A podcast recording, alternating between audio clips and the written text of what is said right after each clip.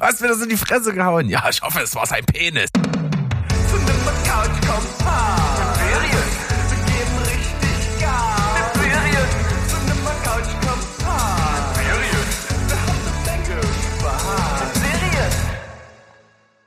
Idio, liebe Welt da draußen, wir sind wieder da, euer liebster Film- und Serienpodcast aus dem wunderschönen Leipzig, namens Steven Spoilberg heute mit der 38. Ausgabe von Cinema Couch Kompass. Heute wieder als Serienedition. Es geht also nicht um die Einzelwerke der Filme, sondern es geht um die langgezogenen oder weniger langgezogenen Serien von mehreren Episoden und das werden wir heute mal auseinandernehmen. Wir ist in dem Fall ich, der liebe Berg und auf der anderen Seite der Sandro. Einen wunderschönen guten Abend. Ja, wünsche ich dir auch, lieber Berg. Endlich mal wieder Serien. Das letzte Mal war ja quasi der Pate äh, in Folgenlänge. Auf jeden Fall. Und ich sag mal so, bei mir ist ja wie ich das mal angekündigt habe, nicht ganz so krasser Überhang an Serien, aber mittlerweile seit dem letzten Mal, als ich dabei war, hat sich ein bisschen was getan und ich bin jetzt doch durchaus wieder auf einer Zahl, wo ich sagen kann, ich müsste das mal abarbeiten, dass es nicht wieder so eine epische Länge annimmt. Ja, bei mir ist es nicht ganz so, beziehungsweise habe ich zwar schon ein paar äh, Highlights auch geschaut, aber dazu werde ich mich an ja in einer in einer anderen Folge, sagen wir mal, äußern. Die können wir ja vielleicht hier entsprechend auch nochmal anteasern. Genau, denn wir haben ja schon bei unserem letztes Jahr gemachten oder Anfang diesen Jahr gemachten Special zu den besten Serien aller Zeiten festgestellt, wir, wir nehmen da einfach mal Miniserien raus. Also Miniserie, sag ich mal, ganz grob definiert, es gibt nur eine Staffel und mehr soll es nicht geben. So kann man es vielleicht äh, grob umschreiben als Definition. Da gibt es bestimmt auch noch ein bisschen feinere Grenzen, aber kommt Zeit, kommt Rat. Das werden wir dann, wenn es soweit ist, auseinandernehmen. Und für eben jene Miniserien machen wir eine eigene Folge über die besten. Und das werden wir dann zu viert machen mit der kompletten Crew. Also da sind dann auch noch unser lieber Steven und der Mo mit dabei. Ja, das wird wieder toll. Wobei ich sagen muss, ähm, da geht's ja dann um unsere persönlichen Favoriten. Ich habe ähm, jetzt ein bisschen aussortiert. Äh, da werden sozusagen ein paar äh, aktuelle Watches von mir in diesem Special mit vorkommen. Ich habe aber auch eine Miniserie jetzt mit drin oder zwei oder Limited Event Series oder wie auch immer das genannt wird. Man kann sich ja da nie, nie so ganz sicher sein. Wenn die Dinger erfolgreich sind, werden die ja trotzdem fortgesetzt. Ähm, deswegen ist das heute sozusagen ein ganz normaler, ein ganz normaler Mix und nächste Woche kommen dann sozusagen die Highlights. Ne? Ich würde sagen, das kann man gut so umschreiben. Und wir gehen mal hier, bevor wir so dazu kommen, was wir wirklich geguckt haben, nochmal so in kurzen Newsblock und so weiter und so fort. Du hast da so ein kleine, äh, kleine Teaserchen mitgebracht, was so uns demnächst erwartet. Und ich habe hier so einen kleinen Abriss davon, was bei mir so serientechnisch demnächst passieren wird, denn äh, dieses Jahr kommt einiges raus, was mich interessiert, wo ich ja schon in der Vergangenheit dran war und jetzt entsprechend auch nochmal Vorarbeit leisten muss. Dazu komme ich gleich. Und ich würde sagen, du fängst mal an mit den paar Sachen, die dir so noch mitgebracht hat. Äh, ja, also das eine ist, also das erste ist nicht wirklich eine News, aber vielleicht trotzdem mal erwähnenswert. Äh, und zwar sind äh, die ganzen Marvel Netflix-Serien jetzt mittlerweile, wie ihr vielleicht gesehen habt, verschwunden von Netflix und sind zu Disney Plus gewandert was ja durch den ganzen Kauf der Rechte und die Übernahme von Fox und die ganzen die ganze Einverleibung der Marvel Studios, die ja nichts mit den MCU zu tun hatten, jetzt trotzdem alles zu Kevin Feiges Imperium gehört. Ähm, da hat das jetzt noch ein paar Jahre gedauert, aber jetzt ist da alles quasi unter Dach und Fach. Und ich sag mal, wer äh, Hawkeye ähm, und äh, den Kingpin in Hawkeye und Daredevil in ähm, Spider-Man No Way Home gesehen hat, der weiß ja auch, dass sich das inhaltlich so in die Richtung bewegt.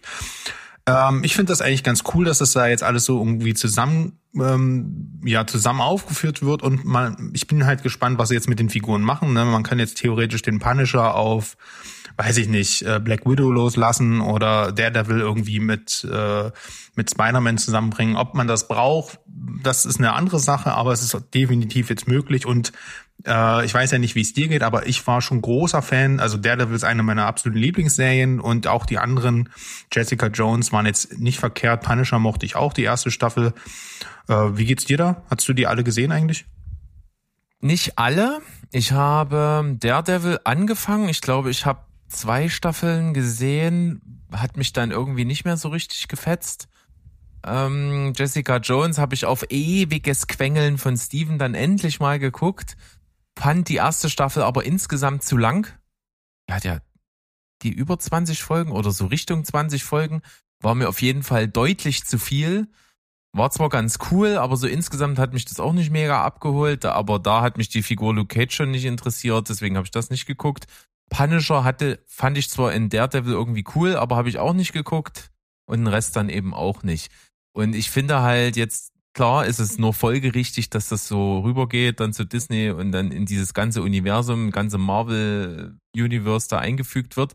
Aber was du jetzt ansprichst, äh, dieses Jahr, und dann kann das ja alles gecrossovert werden und so, da habe ich ja schon mal gesagt, dass mir das Angst macht, weil ich hatte schon bei Spider-Man, bei dem letzten Kinofilm, jetzt ganz stark das Gefühl, dass man äh, da möglichst alles zusammenhauen wollte, möglichst viele Crossovers zu machen und naja, und das ist doch schon cool genug, dass die Leute das feiern. Ja, haben sie recht, aber ich feiere es halt nicht so, weil ähm, ich brauche mehr Qualität als das. Und wenn man sich nur darauf ausruht, ey, wir haben hier den und den und die sind sonst nicht zusammen und die sind jetzt zusammen in einem Film, find das geil, dann bin ich so der, der dann sagt, na ja, schön und gut, aber Sonst habt ihr aber nicht viel in dem Film zu bieten, wenn ihr das nicht hättet.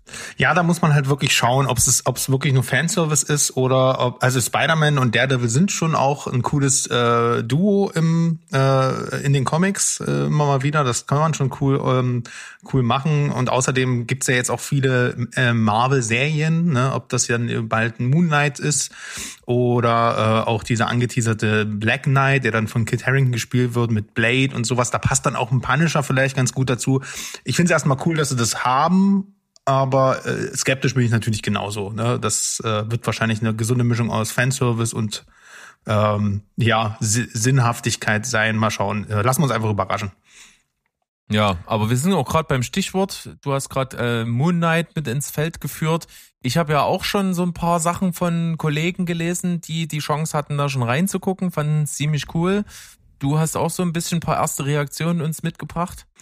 Ja, wie immer ist es, äh, wird sehr euphorisch aufgenommen. Es ist die beste Marvel-Serie aller Zeiten und so weiter.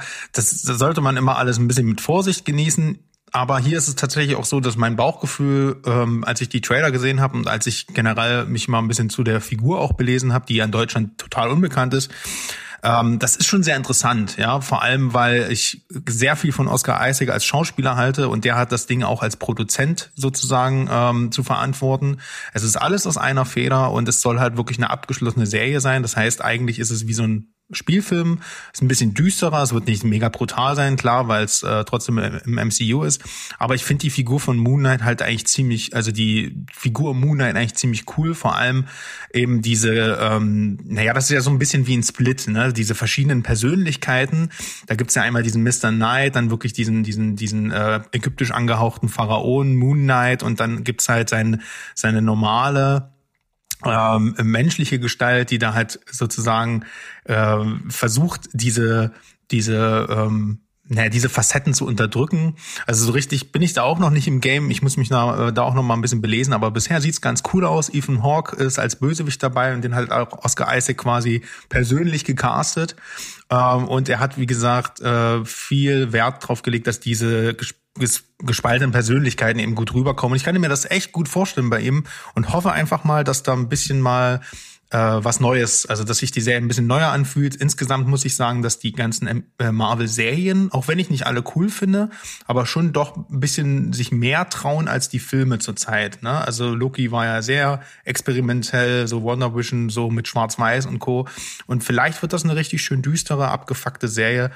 Ähm, Habe ich auf jeden Fall Bock drauf. Die startet jetzt auch Ende März schon.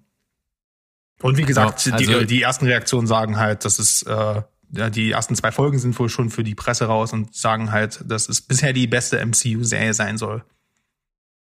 Ich habe selber auch das Gefühl, dass das eine Serie wäre, der ich mich nähern würde. Also ich bin da auch nicht jemand, der jetzt alles da konsumiert, was da rauskommt. Ich habe ja auch von den bisherigen Marvel-Serien ja nur ausgewählte geschaut. Aber das wäre eine, da würde ich auch reingucken. Gerade auch wegen Oscar Isaac, den ich schon ziemlich cool finde. Bin gespannt. Jo, dann machen wir mal weiter mit dem Mainstream-Quatsch. Ähm, und auch auf Disney Plus startet Ende Mai eine Serie, äh, und zwar Obi-Wan. Äh, das ist ja ähnlich, äh, da wird ja ähnlich die, äh, ja, die Kuh gemolken, sage ich jetzt mal, wie auch im MCU, was Star Wars betrifft. Äh, hier ist es allerdings ein bisschen anders. Äh, Obi-Wan ist eine Figur, also gespielt halt auch von Ewan McGregor, der die ja in den ersten, der, der die Figur ja in den ersten drei Prequel-Teilen gespielt hat. Und viele mögen die Teile ja nicht, aber eigentlich ist sich die ganze Welt einig, was ähm, ja Ewan McGregor die, diese Rolle nailt.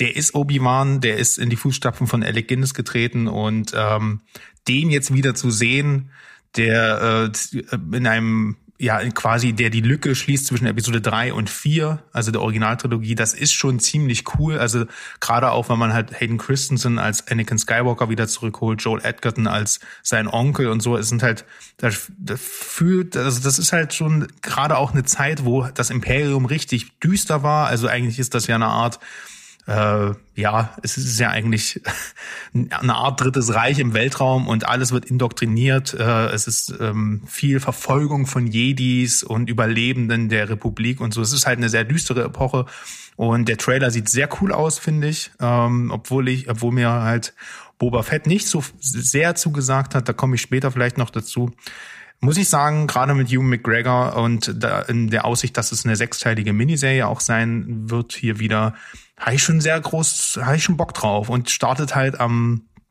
äh, 25. Mai und am 25. Mai 1977 kam halt auch ähm, ja der erste Star Wars Film überhaupt in die Kinos. Deswegen eigentlich ein cooles Datum. Freue ich mich drauf. Äh, ich glaube, dich brauche ich da jetzt nicht fragen. da bist Nö, du sicherlich aber nicht so ich, ich finde es schön, wenn die Star Wars Fans da draußen ihr Futter kriegen. Ist doch alles cool. Na, siehst du. Aber ja. du bist trotzdem, ähm, da, da sind wir uns einig, ich denke, du findest Quentin Tarantino doch einen ziemlich talentierten Regisseur, oder? Ja, da können wir uns durchaus drauf einigen. Oh, das denke ich doch. Und zwar hat der mal wieder was angekündigt ähm, und das ja, Quentin Tarantino ist irgendwie mal überall dabei, aber hier es ist schon so, dass es, ähm, dass es wohl in ja gemachten Tüchern ist.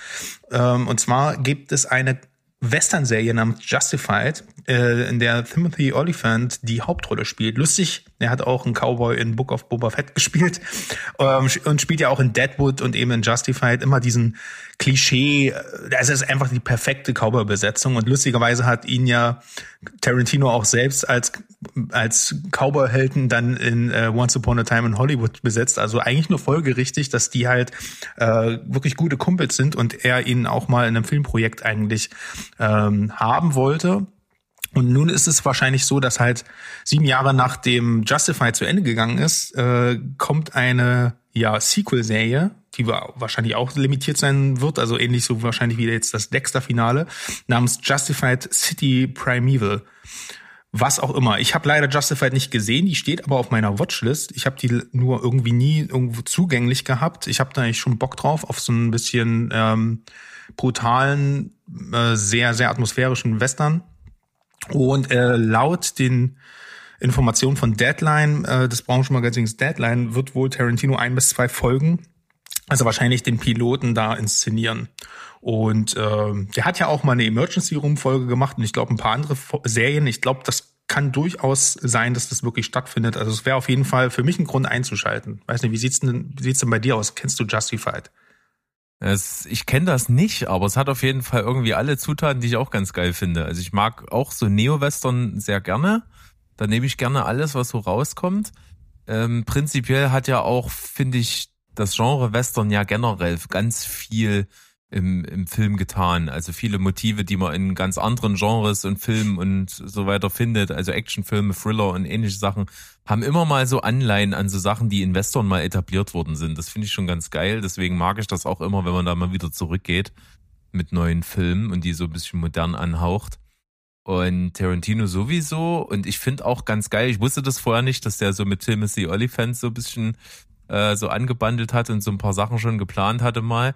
Und ich finde, das passt ziemlich cool. Also wenn ich so die Truppe mir angucke, die Tarantino in seinen Filmen immer so drin hat, da ist ja eine ganz coole Ergänzung dafür, finde ich. Ne, er hat ihn ja bei Once Upon a Time gecastet, weil er so ein Riesenfan halt der Serie Justified ist. Und als er gehört hat, dass da halt äh, ne, dass eine Fortsetzung kommt, hat er sich halt selbst natürlich sofort ins Rennen gebracht. Hier, dann mache ich aber hier schon ne, äh, den Piloten. Und da sagt natürlich keine Produktionsfirma nein. Deswegen mhm. mal schauen. Also vielleicht wird das ja im Zuge der Serie ähm, wieder auf Sky oder irgendwo so verfügbar gemacht und dann können wir uns das mal vornehmen. Das können wir machen. Ja, wenn ich jetzt mal so bei mir gucke, ähm, sind dieses Jahr schon noch so ein paar Sachen, die durchaus interessant wären für mich und die, sag ich mal, ein bisschen das konterkarieren, was ich so am Anfang des Jahres gesagt habe, hier, ja, Serien ist bei mir, wird immer weniger und so weiter und so fort. Trotzdem wird das Ganze ja immer dann ausgehebelt, wenn irgendwelche neuen Staffeln von Serien rauskommen, die ich ja sowieso schon geguckt habe. Dann will ich natürlich, wenn neue Sachen da rauskommen, das dann auch weiter gucken, das ist ganz klar. Ähm, was ich natürlich nicht machen würde, ist mir jetzt ähnlich wie, wie Steven das jetzt ja gerade tut, so äh, eine Serie anfangen, wo ich weiß, da gibt's jetzt elf Staffeln, die muss ich, kann ich jetzt durchziehen. Das ist auf jeden Fall was, was ich nicht in naher Zukunft machen werde. Aber nichtsdestotrotz steht viel an. Das Ganze würde bei mir beginnen. Jetzt irgendwann im April geht die allerletzte Staffel äh, Nummer 11 von The Walking Dead zu Ende. Und ich habe es bis jetzt durchgehalten. Da kann ich die eine Staffel ja auch noch durchziehen. Oder? Ach, du guckst das noch aktuell? Ja, ich habe das immer noch geguckt bis zum Schluss. Und Lustig. jetzt äh, Staffel ja, und jetzt kommt Staffel 11, die habe ich aber noch gar nicht angefangen. Also ich habe dann schon eine Weile nicht mehr dieses zweigeteilte, was die immer gemacht haben. Die haben ja immer so im Oktober erste Hälfte von der, von der Staffel veröffentlicht und dann so im Februar einen Rest bis April. Das machen die ja jetzt auch wieder mit der letzten und ich warte einfach, bis alles raus ist und dann gebe ich mir jetzt äh, geschlossen die, die elfte Staffel. Und dann ist das erstmal rum, der Bums. Die ganzen Spin-off-Serien interessieren mich nicht. Da gibt's ja auch mittlerweile wie viele? Es gab vier The Walking Da wollte ich nämlich auch nochmal drauf, noch? drauf eingehen, weil äh, haben die nicht vor kurzem irgendwie, also das Internet hat sich doch aufgeregt, dass da schon wieder eine Spin-off-Serie mit Negan und äh, wie auch immer die, weiß gerade nicht. Es gibt auf jeden Fall schon wieder eine neue Spin-off-Serie, die mhm. angekündigt wurde. Nur mit diesen ja, das beiden. Das wäre, glaube ich, dann die dritte oder die vierte oder sowas. Stimmt, und Daryl und Carol haben sie ja auch angekündigt gehabt. Hey, äh, also, ja, das interessiert mich alles gar nicht mehr, aber wenigstens die Hauptserie ziehe ich jetzt durch. Okay. Ja. Dann äh, geht's weiter. Wir haben ja momentan, während wir beide reden, gibt es ja schon den ersten Teil der, äh, der letzten Staffel Ozark. Eine Serie, die ich wirklich fantastisch gut finde und die sich, die schon stark angefangen hat mit Staffel 1 und mit jeder Staffel besser wurde. Und äh, das Serienfinale von Staffel 3 war seit langem mal wieder so ein Punkt, wo ich dachte, Alter, was geht hier ab? Wo ich mit offenem Mund da saß und nichts mehr sagen konnte. Und ich bin, ich setze große Stücke auf Staffel 4, die aber auch wieder in zwei Teilen veröffentlicht wird. Der zweite Teil kommt dann Ende April und ich werde mir das Ganze komplett geben. Also ich fange nochmal bei der ersten Staffel an und ziehe durch und dann schließe ich mit, der, mit dem zweiten Teil der vierten ab. Und dann habe ich das Gesamtkunstwerk. Ja, und für mich wird es ja ein Ersterlebnis. Also ich habe dies Jahr vor, das das erste Mal durch, also durchzuschauen, wenn es dann halt komplett draußen ist. Und ähm, das und den Rewatch halt von Better Call Saul, das sind so die Projekte. Ja, da wäre, da komme ich jetzt dazu. Dachte Better Call Saul Staffel, fängt ja der Anfang am 18.04. an diesen Jahres. Und der wird auch wieder in zwei Hälften ausgestrahlt. Der Startdatum äh, von der zweiten Hälfte ist noch nicht bekannt. Aber bis dahin möchte ich nicht nur Better Call Saul rewatchen, sondern fange mit Breaking Bad an und dann Better Call Saul und dann wird, denke ich mal, das Ganze so weit sein, dass der letzte Teil auch raus ist und dann kann ich das auch in ein Gesamtkunstwerk abschließen. Also es gibt schöne, große, große Abschlüsse für mich dieses Jahr. Da habe ich auch Bock drauf und ich freue mich praktisch schon seit ich fertig bin mit Breaking Bad. Das ist gute zehn Jahre her freue ich mich eigentlich schon auf den Rewatch. Ja, ja, jetzt, geht mir auch so. Äh, und wir haben, als, wir haben uns einfach wirklich, meine Frau und ich, wir haben uns gesagt, komm, wir, wir müssen noch längere Zeit warten, damit wir möglichst viel vergessen. Damit sich möglichst viel so anfühlt, wie als hätten wir es noch nie gesehen. Mal ja. gucken, wie gut das klappt. Da freue ich mich auch drauf, das wird gut. Ja. Der, naja. Ja. Äh, ach so, das wollte ich, darauf wollte ich jetzt, habe ich jetzt eigentlich gewartet. Äh, wird ähm, auf die Information. Wird denn Breaking, ach Quatsch, wird denn Better Call Saul wird auch zweigeteilt, oder? Ja, habe ich gerade ja gesagt. Der zweite Teil Ist noch nicht bekannt, wann. Ach so, das ist nicht deswegen, bekannt. Okay, deswegen mir hat das, das zweite Datum gefehlt. Ja, ja, hm. ja. Das ist natürlich wieder Aber so.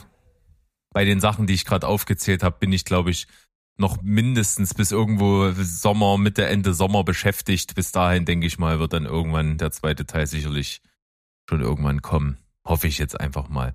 Aber gut, Ding will ja Weile haben. Ich bin sehr, sehr gespannt. Es ist für mich aktuell meine absolute Nummer eins der Serien, die ich am besten finde. Und ich glaube, die werden das Niveau mindestens halten bei der letzten Staffel oder vielleicht sogar steigern. Ich, setze auf jeden Fall große Stücke rein. Also, das ist schon perfekt. Und ich will dann irgendeine große äh, Blu-ray-Box mir davon kaufen und da will ich auch die Möglichkeit haben, alle Prologe der von jeder Staffel als einen Kurzfilm zusammengeschnitten zu sehen. Da ja, das machen drauf. die bestimmt. Das wäre schön. ja, das wäre richtig geil. Cool. Dann gehen wir einfach mal rein in unsere Sachen, was wir so gesehen haben. Das können wir machen. Ich mein. Gibt's bei dir irgendwie entweder Rewatches oder Sachen, wo du gerade aktuell dran bist? Nee, tatsächlich nicht. Hab alles abgeschlossen und äh, beziehungsweise Nee, ich habe alles abgeschlossen. gut, wir machen hier die Büchse der Pandora einfach nicht auf. Genau, machen wir nicht. schon mal gut. Die heben uns für ein andermal auf. Bei mir gibt's was, wo ich aktuell dran bin. Und zwar hat meine Frau gerne gewollt, dass wir doch endlich mal Euphoria schauen. Ja, mit, man hört ja immer mit Preisen überhäuft. Es ist in aller Munde irgendwie, soll sehr gut sein. Und das hat dann nochmal so ein bisschen Auftrieb bekommen, jetzt wieder durch Spider-Man natürlich, weil Zendaya da die weibliche Hauptrolle spielt, die bei Euphoria auch die Hauptrolle spielt. Deswegen kommt man da schwer drum rum, zumindest popkulturell irgendwie und so ganz unvoreingenommen, denn ich wusste tatsächlich null, worum es geht. Wir haben einfach angefangen und wir sind jetzt noch nicht weit, glaube ich, erst drei Folgen gesehen und bin am Anfang nicht so gut reingekommen. Es ist zwar extrem gut gemacht, weil du hast so von der Inszenatorik her ziemlich eigenen Stempel. Es geht also um junges Mädchen, die von Zendaya gespielt wird, die heißt Rue und die ist, ich glaube so 17 oder 18 ungefähr und die ist drogensüchtig. Und die hat ähm, eigentlich ein ziemlich behütetes Leben, ja, kleinbürgerlich im Vorort, äh, Eltern, äh, alle also das Elternhaus stimmt alles noch und so passt irgendwie und sie hat eine Schwester, aber eben kommt von Drogen nicht weg. Und dabei begleitet man sie halt, wie sie immer wieder rückfällig wird, äh, versucht Entzüge zu machen und da eben nicht rauskommt. Und das ist äh, ziemlich, ziemlich rauschartig inszeniert halt. Viel findet so nachts statt in irgendwelchen Partys, die mit irgendwelchen bunten Lichtern beleuchtet sind. Dann sind diese Drogentrips so ein bisschen inszeniert. Dann ist zwischendrin alles irgendwie so furchtbar schnöde normal. Äh, und dann geht's natürlich auch noch so um diese ganz normalen Sachen, ne, auf Partys gehen, irgendwie äh, Dating-Sachen und sowas, aber halt eben so bloß so am Rande, ne, und was das mit denen so so macht. Also es geht gar nicht um die Beziehung, sondern wie die sich dann so darüber unterhalten, wer mit wen so anbandelt und wie die sich dabei fühlen und sowas. Also das passiert so außenrum. Also es geht halt nicht darum, um dieses Verlieben an sich, sondern es geht so um alles, was da eben drumrum passiert und das irgendwie gemischt mit diesen Drogenrausch-Sachen ist irgendwie ganz interessant. Hatte mich, wie gesagt, am Anfang nicht so. Ich bin auch kein riesen Zendaya-Fan, immer noch nicht, muss ich zugeben. Aber so, dann zieht's irgendwann an und Folge 3 ist schon ziemlich gut gewesen. Bin jetzt ziemlich gespannt, was so passiert. Naja, vom Publikumsfeedback soll das ja, ich hat das, glaube ich, die nach Game of Thrones die beste Wertung äh, aller HBO-Serien, habe ich mal gelesen. Ähm, das heißt, irgendwas muss ja dran sein. Bisher klingt, also ich will es auch irgendwie mal schauen, weil der Hype dann irgendwie mich doch interessiert, was da dran ist. Aber was du jetzt so erzählt hast, ist nicht so, dass es einen so unbedingt catcht. Also da warte ich mal noch ab. Da hat's, das hat mir noch gefehlt, aber wie gesagt, die dritte Folge war jetzt sehr stark und ich bin gespannt und ich habe auch gelesen, das wusste ich gar nicht, das ist äh, von A24 produziert. Alles klar, ich bin dabei. Ich wollte das mal noch droppen. Ich dachte mir, jetzt hole ich dich rein. Ja, vielleicht ist das tatsächlich ja. so ein Grower, ne? Also ähm, ja, gibt ja einige Serien, wo es erst ab der fünften Folge so richtig Klick macht, um was es geht, gerade wenn das so ein bisschen, ähm, äh, wie du schon sagst, so ein bisschen düsterer und, und, und abgefahrener ist. Mal schauen. Also von der Machart her ist es ziemlich cool und sehr einzigartig. Das, das kann ich auf jeden Fall schon mal sagen. Also es sieht nicht aus wie irgendeine andere Serie, von der ich jetzt sprechen könnte. Mhm. Ähm, Das ist cool und ich habe mal so ein bisschen geillert. In der, in der zweiten Staffel gibt's eine Folge, die hat bei IMDB 9,6 Durchschnittswertung. Das ist heftig. Ich glaube, das ist auch die, ähm, die da auch so einheit, ähm, die, die da so groß äh, irgendwie im Internet halt so gehypt wird. Könnte ich mir vorstellen. Könnte sein. Mhm. Aber durchweg haben alle Folgen über acht, glaube ich. Durchschnittswertung auf IMDB. Das spricht auch schon ganz schön für sich. Naja, kann ich mich jetzt aber auch irren. Gut, dann haben wir das. Da bin ich gerade dran. Das heißt, wenn das durch ist, dann fängt der Plan von vorhin an, also wahrscheinlich mit The Walking Dead und dann fortfolgend. Und es gibt aber jetzt natürlich, deswegen haben wir uns ja heute zusammengefunden, hier so ein paar Sachen, die jetzt gelaufen sind in letzter Zeit. Und wir beginnen einfach wieder mit schlecht nach gut, hat sich ja bewährt. Und überraschenderweise machst du den Anfang. Ja, ich habe mich ködern lassen ähm, ja, und zwar haben wir uns so an so einem Lazy Sonntag einfach mal äh, durch die Netflix äh, Neuerscheinung geklickt und äh, weil einfach ja keine äh, war, war einfach manchmal ist man so faul und will nicht überlegen, ne? Und dann nimmt man halt das, was da irgendwie gerade trendet. Und in dem Fall war es äh, Pieces of Her beziehungsweise ein Teil von ihr. Und ähm, geködert habe ich mich, weil der Trailer der da so äh, losgeht bei Netflix, äh, mich wirklich angesprochen hat. Nicht natürlich auch wegen Toni Collette, die da in der Hauptrolle zu sehen ist. Und Toni Collette ist eigentlich immer schon Garant, dass es ziemlich gut sein muss. Jedenfalls auf einer gewissen schauspielerischen Basis, weil die Frau ist halt wirklich der Knaller. Und ähm, ja, und das ging eben auch genauso los wie erwartet. Also es ist halt, ähm, das ist gar nicht so leicht zu beschreiben, weil das ist so eine sehr, sehr spoilerlastige Serie. Aber Grund, grundsätzlich geht's halt, es ist eine, äh, basiert auf einem, äh, auf einer Buchvorlage von Karen Slaughter.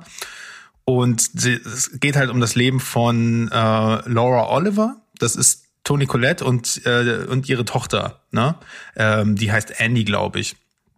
Und äh, die haben so ein bisschen schwieriges Verhältnis miteinander. Also sie wohnt halt immer noch zu Hause, kommt nicht so richtig mit ihrem Leben voran und äh, äh, und Laura will sie halt äh, dazu drängen, halt äh, einen Fuß vor die Tür zu setzen und so. Aber eben irgendwie auf so eine befremdliche Art und Weise. Es wirkt halt nicht sehr äh, so mütterlich, sondern eher so ein bisschen, als wenn die sich sehr fremd wären. Und ähm, dann ist es in der ersten Folge so, dass die halt so ein bisschen, man begleitet die so in den Alltag hinein und dann gibt's halt in einem Café einen Überfall, beziehungsweise einen Amoklauf. Und ähm, da ist halt, da dreht halt einer durch, schießt mehrere Leute sehr brutal nieder und äh, will eben auch die Tochter, die halt äh, Polizeiuniform anhat, ähm, niederschießen. Äh, und die Mutter, also Toni Colette, stellt sich davor und beschützt sie. Ne? Und das ist so spannend. Also ich muss sagen, das war für mich, das, äh, das war eine absolute Gänsehautfolge. Äh, und dann ent, äh, entwickelt sich aus diesem Amoklauf so ein Mystery und ja, so, so ein Mystery-Komplott. und da ist die Mutter vielleicht dann doch nicht die, die sie zu sein scheint. Und Verschwörung, die Tochter geht der Sache selbst auf die Spur. Und ja, und dann kann man das Ganze natürlich entweder sehr spannend weitererzählen oder es wird halt ziemlich unrealistisch, true crimeig, wannabe, schwierig. Äh, ich weiß nicht, also ich kann gar nicht viel zu der Handlung sagen, weil das ist wie gesagt sehr, ne, also das muss man sich selbst erschließen. Aber es ist auf jeden Fall so, dass was mich sehr gestört hat, ist, es sind äh, am Anfang ein paar Flashbacks äh, und äh, Toni Collette wird äh, in der Vergangenheit übrigens von der Schauspielerin, äh, ich weiß gerade nicht, von The End of the Fucking World äh, gespielt, Jessica Barden. Jessica Barden. Genau. Mhm. Und ja, du merkst vielleicht schon, Toni Collette und Jessica Barden. Jessica Barden, so ein kleines, niedliches Gesicht mit Sommersprossen. Toni, die soll mal zu Toni Collette werden. Das Typecasting in dieser, dieser Serie ist unglaublich schlecht. Also es gibt immer die gleichen Darsteller in Gegenwart und Vergangenheit und die passen null zueinander und deswegen kannst du dem Ganzen auch manchmal gar nicht folgen. Ähm, nichtsdestotrotz, irgendwann spielt es halt fast nur noch in der Vergangenheit und dann wird's halt richtig langweilig und am Ende wird's halt auch noch ziemlich dumm, ja, weil du halt die Tochter, die halt im Gegensatz zur Mutter keine Ahnung hat von irgendwelchen ähm, ja, Kriminalgeschichten, außer vielleicht hat sie mal einen Podcast gehört, da natürlich die krassesten Dinger macht und äh, also ich habe, vielleicht kann ich es so machen, um das gar nicht in die Länge zu ziehen, dem Steven, der hatte sich nämlich diese, hatte nämlich diese Wertung gesehen und dem habe ich ein Fazit per WhatsApp geschickt. Das würde ich gern verlesen und dann sind wir auch durch. Okay, mach das mal. Also, ein Teil von ihr fängt mit einer absoluten Gänsehautfolge an, die viel Mystery und Spannung aufbaut, nur um dann in einem hanebüchenden, lächerlich unrealistischen und zu 100% vorhersehbaren 0815 Verschwörungsplot zu münden, der viel zu viel Zeit in ermüdenden Flashbacks investiert, statt den Hauptplot plausibel voranzutreiben. Die Serie hat zudem das schlechteste Typecasting, das ich jemals gesehen habe. Die Figuren aus Vergangenheit und Gegenwart passen 0,0 zusammen. Das Ende bietet nochmal einen schönen Twist, dem leider durch die vergang äh, vergeigte Charakterzeichnung jegliche Fallhöhe fehlt. Was mir gut gefallen hat, die Inszenierung ist teilweise toll anzusehen und Toni Collette ist wie gewohnt großartig. Meiner Meinung nach aber nur was für 10- bis 16-jährige weibliche True Crime Podcast-Fans. Boah, und Stevens Reaktion war, guck ich. Weil Ende scheiße. Nee, Steven hat gesagt, True Crime, ich bin weg. okay, na gut. Es wirkt halt wirklich wie eine True Crime Fantasie, die man halt äh, auf die Leinwand geworfen hat. Und es ist irgendwie so, als würdest du selbst gern mal Detektiv spielen wollen. Es ist leider, leider verschenktes Potenzial in meinen Augen. Aber vielleicht bin ich auch hier nicht die Zielgruppe. Deswegen, wenn euch grundsätzlich dieses Thema gefällt, schaltet mal rein. Ansonsten kann ich nur davon abraten. 4,5 ja. Punkte. Good Pieces of Her äh, nehme ich dann mal von meiner Watchlist runter. ich habe nämlich auch durch Netflix gescrollt, dachte mir, oh, eine Serie mit Toni Colette, cool. und dann habe ich es auf die Liste gesetzt, aber das kann ich ja jetzt wieder entfernen. Passt. Ja, ich habe heute auf jeden Fall Typecasting nochmal in gut mit dabei. Das kann ich schon mal so ein kleines bisschen vorwegnehmen. Und dann schauen wir einfach mal, wie es bei mir weitergeht. Ich habe eine Serie hier geschaut. Ich habe ganz kurz vor Veröffentlichung davon gehört, dass es das geben wird und dachte mir, Alter, I'm in. Hab übelst Bock drauf und fand es dann aber insgesamt gar nicht so prall. Und zwar war das Inventing Anna. Ah, schon, schon gehört, ja. Ja, die Story über Anna Sorokin oder wie sie sich später genannt hat, Anna Delvey. Das ist ein junges Mädchen mit russischen Wurzeln, aber stammt aus Deutschland, ist dann in die USA emigriert und äh, hat dort einfach sich in die High Society reingemogelt. Ne? War Battlearm, hatte gar nichts, aber hat dann einfach gesagt, äh, ja, ich, ich lerne hier irgendwelche Leute aus hochbetuchten Kreisen kennen, die bringen mich wieder zu anderen Leuten und denen gaukle ich halt vor, dass ich halt reich bin und Geld hab. Und dann, wenn ich so bin, dann wäre ich dort akzeptiert und krieg das Geld von denen und, und schnorre mich da so durch. Und die hat es wirklich geschafft, der kompletten äh, Elite-Riege der, der, der Reichen in Amerika vorzugaukeln, dass sie halt eine Oligarchin ist mit einem Treuhandfonds von 60 Millionen oder irgendwas und ist in den edelsten Hotels abgestiegen, hat Klamotten, Designerklamotten en masse gekriegt, hat alles Mögliche gemacht und wurde letzten Endes äh, als äh, Betrügerin verurteilt und äh, ist dann ins Gefängnis gegangen. Äh, basiert auf wahren Begebenheiten, die gab es also wirklich. Und ich sag jetzt mal so, prinzipiell cool. In der Hauptrolle gespielt von Julia Garner, die ich absolut großartig finde als Schauspielerin. Aber großes, großes Problem hier bei dieser Netflix-Produktion. Viel zu lang. Viel zu lang hätte man in, in sechs oder sieben Folgen erzählen können und dann wäre es gut gewesen. Es sind aber jetzt irgendwie, glaube zehn. Und das klingt nicht viel, aber es ist zu lang. Es sind, es, es dreht sich nur um sich selbst. Die ersten sieben Folgen zeigen in jeder Folge immer wieder das gleiche Schema. Immer wieder das gleiche Schema. Es kommt nichts Neues hinzu. Es wird einfach weiter erzählt, wie sie betrogen hat. Und das ist eigentlich im Grunde genommen immer dieselbe Masche gewesen.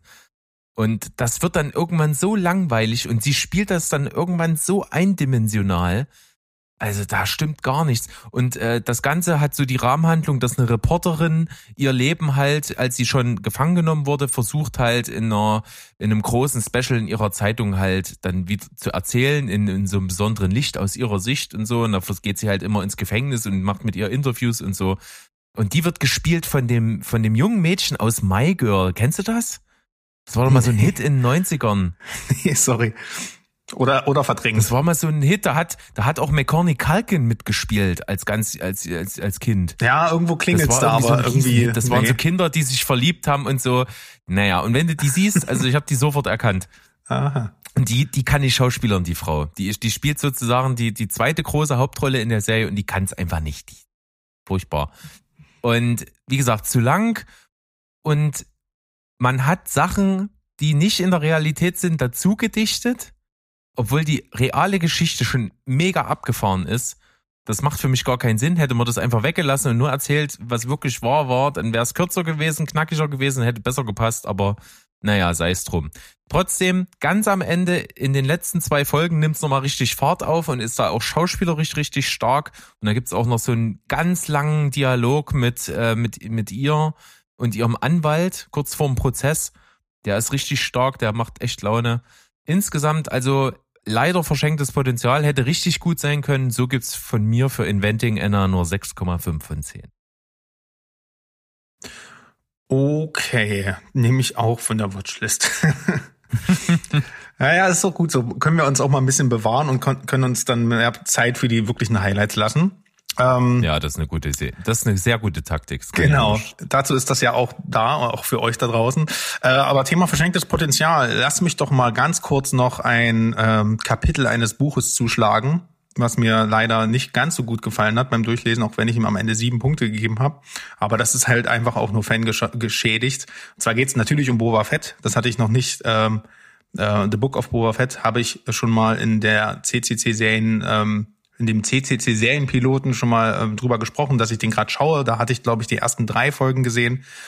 Hat mir nicht so gut gefallen, weil ähm, das, was gezeigt wurde, hat beinhaltete zwar ein paar schöne ikonische Szenen, die auch aus den Comics und Büchern referiert wurden, aber insgesamt war es halt so inhaltsleer. Die Motivation von Boba Fett, der eine absolute Lieblingsfigur seit meiner Kindheit ist, äh, war komplett unverständlich. Er wurde eher ein bisschen zu einem Anti-Helden, mit dem man sympathisieren sollte. Was soll das? Macht keinen Spaß. Und letztendlich fehlt es der Serie auch so ein bisschen, ja, an Inhalt einfach und Abwechslung. Also man hat immer das Gefühl gehabt, die Figuren wandeln von zwei Sets zwischendrin durch die Wüste und dann spielt sich dort das ganze Geschehen, äh, das ganze intergalaktische Geschehen ab. Was soll das? Äh, da hat Star Wars einfach mehr Kohle und auch einfach mehr, ähm, ja, mehr Welten zu zeigen. Das äh, finde ich Quatsch.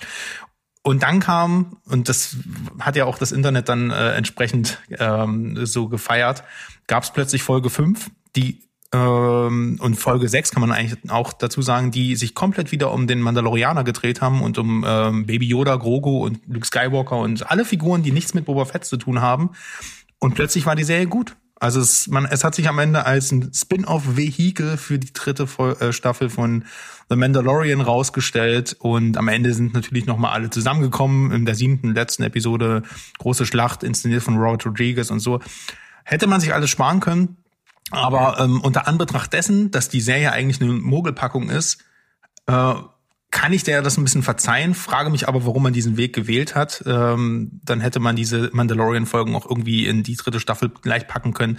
Nichtsdestotrotz, die waren qualitativ so geil, teilweise mit das beste Star Wars, äh, was ich seit Jahren gesehen habe. Äh, und vor allem muss man hier sagen, auch das De-Aging, also da wurde ein Schauspieler mit Luke Skywalkers Gesicht sozusagen ähm, versehen und es sieht halt moment, es sieht halt einfach nur so echt und erschreckend echt aus, dass man sich wirklich fragt, wie weit wollen die da, also wie weit sind die da in zehn Jahren? Das kannst du nicht mehr unterscheiden. Deshalb, ja, hat die, ist die äh, Serie trotzdem sehr sehenswert. Sieben Punkte, wie gesagt, allerdings unter den falschen Gesichtspunkten. Nicht wegen Boba Fett, sondern allem, sondern allem, was nicht mit ihm zu tun hat. Deswegen, ja, Sehempfehlung für Star Wars Fans, naja. aber zum, für, als Quereinsteiger oder sowas alles null geeignet. Ja, okay. Also da muss man schon in der Materie stecken. Ja. Gut, dann habe ich einen größeren Block und zwar habe ich jetzt mal das nachgeholt, was Steven schon vor langer, langer, langer Zeit mal angekündigt hat, dass er es angefangen hat mit gucken und dann im Piloten unserer CCC-Serienfolge dann auch berichtet hat, dass er es alles gesehen hatte. Und zwar geht's um die Miniserien-Serie sozusagen, Criminal. Ja, gibt's ja von Netflix produziert in verschiedenen Ländern. Es gibt also Spanien, Frankreich, Deutschland und Vereinigtes Königreich. Und ich empfinde das ähnlich wie Steven. Bei denen, bei ihm hat sich das ja gesteigert. Ja, da war, also, er hatte Spanien zwar noch nicht gesehen. Ich habe dann alles geguckt, was es bisher gibt, denn mich hat das ziemlich begeistern können. Und ich hatte bei Spanien habe ich 6,5 von 10 vergeben, bei Frankreich 7 von 10. Und dann kommt so ein bisschen die höhere Klasse. Ähm, Du weißt aber, wovon ich rede, oder? Muss ich das nochmal erklären, worum es da geht? Nee, ich weiß das. Äh, das, wo, was immer, äh, wo immer quasi in jeder Folge werden halt so Kriminalfälle halt nur aus dem Verhörraum gezeigt und, ab, und da werden quasi so die Stars durchgeschoben. Genau. Also ja. jede Folge für sich, storymäßig, plus die ähm, ja, die Leute, die, die die Verhöre führen und die die Ermittlerteams hinter den Kulissen, die bleiben gleich und das, über die zieht sich so eine kleine kontinuierliche Story, aber sonst ist jede Folge für sich.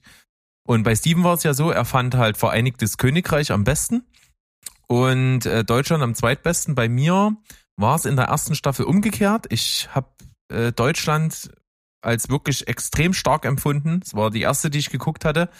Ähm, da habe ich eine 9 von 10 vergeben. Fand ich wirklich, wirklich gut. Die Fälle gut, die Schauspieler super. Und äh, Vereinigtes Königreich fand ich nur so auf dem Niveau von 8,5. Ja, in Anführungsstrichen nur. Also das fand ich auch super, super gut. Aber Deutschland doch ein Quäntchen besser. Und dann waren wir durch mit den, mit den vier äh, Miniserien-Staffeln. Und dann habe ich festgestellt, oh, es gibt von Criminal Vereinigtes Königreich eine zweite Staffel. Dachte ich mir, okay, cool. Dann haben wir angefangen zu schauen, haben wieder, das sind ja immer drei Folgen gewesen, haben drei Folgen geguckt und ich war super begeistert. Ich fand's absolut überragend, habe nach den drei Folgen gesagt, Alter, 9,5 von 10, nahezu perfekt, richtig, richtig geil, super Steigerung drin, stärkste Staffel ever. Und dann ein paar Tage später festgestellt, die Staffel hat eine Folge mehr. Die hat vier. das du alles. Und dann ich die, du bist wie so ein Detektiv dadurch, ja? Spuren. Ja, ja. Und, und ich war schon so begeistert. Und dann haben wir, habe ich die vierte Folge noch geguckt und dann hat die Staffel eine 10 gekriegt. Boah. Also die zweite Staffel Criminal Vereinigtes Königreich ist so absolut mega. Die, was die alles aus diesem Konzept für, für Facetten rausholen, für Perspektivwechsel, wie sich manchmal der Zuschauer auf einmal in äh, total in den Täter hineinversetzen kann, der da verhört wird und einfach denkt, das gibt's doch hier gerade gar nicht, was die mit dem machen. Und das, wie sich dieser Perspektivwechsel vollzieht währenddessen und wieder dann zurückspringt auf die Ermittler, das ist unglaublich, was die äh, Staffel gemacht hat. Also, und da sind die Stars mit dabei, ne? Also in der zweiten Staffel ist auch Kit Harrington mit dabei. Äh, und in der letzten, in dieser vierten Folge, die ich dann als letztes geguckt habe, die das Zünglein an der Waage zur 10 war, da spielt den, der, der verhört wird, wird gespielt von dem Schauspieler, der bei The Big Bang Theory Raj spielt. Ah, okay. Das ist mega. Also, und er hat natürlich die eins, diese, diese eine indische Synchronstimme. Äh, nee, der hat eine andere Synchronstimme. Ich wollt, ah, hat, ich wollte gerade sagen, durch den kann man den nämlich manchmal nicht so richtig ernst nehmen, aber das, äh, das ist okay, cool. Also so ein bisschen. Genau, der ähm, hat eine andere und er spielt richtig gut. Also ah. den, ich habe ihn gar nicht erkannt, ehrlich gesagt. Sieht eher aus wie ein Araber als wie ein Inder, sag ich mal. Ähm, deswegen habe ich den gar nicht erkannt. Meine Frau hat den sofort erkannt, hat gesagt, das ist der. Und da habe ich gesagt, nee, das ist der nicht. Und dann hat sie irgendwann nachgeguckt und gesagt, ist er wirklich. ähm, Widerspricht doch nicht, Berg. Was soll das? Ja, ja, ja ich frage mich auch, warum ich das tue. Egal, auf jeden Fall, der spielt super, super gut und bin absolut begeistert. Also Criminal Vereinigtes Königreich ist wirklich komplett geil, steigert sich von erster Staffel bis letzte Folge, letzter Staffel kontinuierlich immer weiter nach oben. Fand ich mega. Sehr schön. Also, wenn ich mir was rauspicken müsste, was ja geht bei der, man muss ja nicht alles gesehen haben, dann also sozusagen Vereinigtes Königreich. Ja, das absolut. Ich fand aber auch Deutschland sehr stark. Die anderen Sachen sind auch gut, aber die sind halt sehr eindimensional, was die Fälle angeht. Da ist immer irgendwie, äh, da gibt's keine äh, rechts und links irgendwie. Und bei den, bei Deutschland haben sie das schon auch viel drinne, dass es eben so, äh, so, so moralische Grauebenen rechts und links gibt. Das ist echt mega. Und bei Vereinigtes Königreich treiben sie das, wie gesagt, so weit auf die Spitze, dass du zwischendurch wirklich sympathisierst mit dem, der verhört wird. Das ist echt total krass. Mhm. Okay. Ja. Klingt auf jeden Fall so, als wenn ich es mir also, weißt du, die, die freie Lücke jetzt äh, von der Watchlist wird direkt wieder gefüllt. Na toll. Ja, aber das geht schnell. Das sind ja äh, drei beziehungsweise vier Folgen dann mhm. nochmal. Also das geht wirklich rugi zugi. Was auch sehr, sehr schnell geht, das kann man wirklich mal so am Stück eigentlich wegsnacken, ist äh, das quasi Intermezzo, was die Wartezeit zur dritten Staffel The Boys überbrückt. Ähm, ich, ich, ich weiß nicht, ob du es noch im Hinterkopf hast. Ansonsten schockiere ich dich jetzt nochmal direkt. Ich fand ja The Boys Staffel 2 nicht so cool. Ja, doch, habe ich noch im Hinterkopf und bin immer noch schockiert. Ja, ich, ich weiß nicht, ich habe mich da ganz schlecht reingefunden. Ich hatte auch damals so ein bisschen eigentlich gar keine richtige Lust, die erste Staffel anzufangen. Steven war dann aber so krass begeistert, dass ich es getan habe und war dann auch selber begeistert. Also die erste fand ich richtig gut. Und dann, weiß nicht, die zweite, die habe ich nicht gefühlt. Ich bin da nicht reingekommen, bis zum Schluss nicht. Und ja, jetzt kam ja auch der Trailer von der dritten. Ah ja. Der ist raus aus. und der ist ziemlich gut. Also ja. da muss ich auch sagen, habe ich wieder richtig Bock. Und dann habe ich ja gesehen, es gibt also die, die Zwischen-Intermezzo-Serie The Boys Presents Diabolical.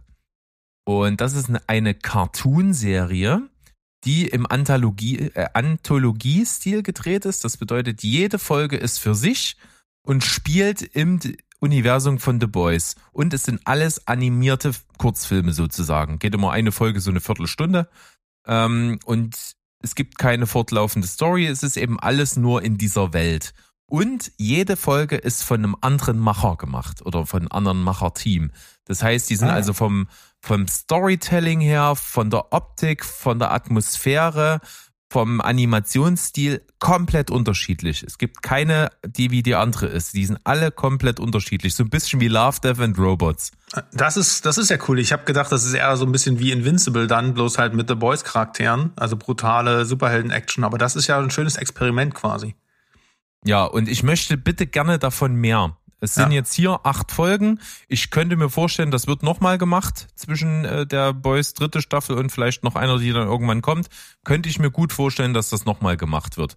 Also hier sind aber auch krasse Leute vertreten. Also Garth Ennis hat selber eine, äh, eine Folge gemacht. Seth Rogen und Evan Goldberg haben eine Folge gemacht. Äh, dann hier Ray Harmon, der hier hm, verantwortlich ist für Rick and Morty, der hat eine Folge gemacht. Äh, und Aquafina hat eine und es gibt dann noch so ein paar Namen, die mir jetzt nicht so geläufig waren. Aber wirklich jede Folge irgendwie für sich. Da sind halt auch Folgen dabei, die sind jetzt nicht so stark. Das ist ähnlich wie bei Love, Death and Robots. Da waren ja auch mal so Folgen dabei, die waren so mittel. Aber es gibt auch richtig starke. Es gibt zum Beispiel eine, die geht auf die ähm, Vergangenheit von Homelander ein, wie er so ein bisschen zu dem Drecksack geworden ist, der ist in The Boys. Das ist auf jeden Fall ziemlich cool. Da spielt auch Black Noir eine Rolle.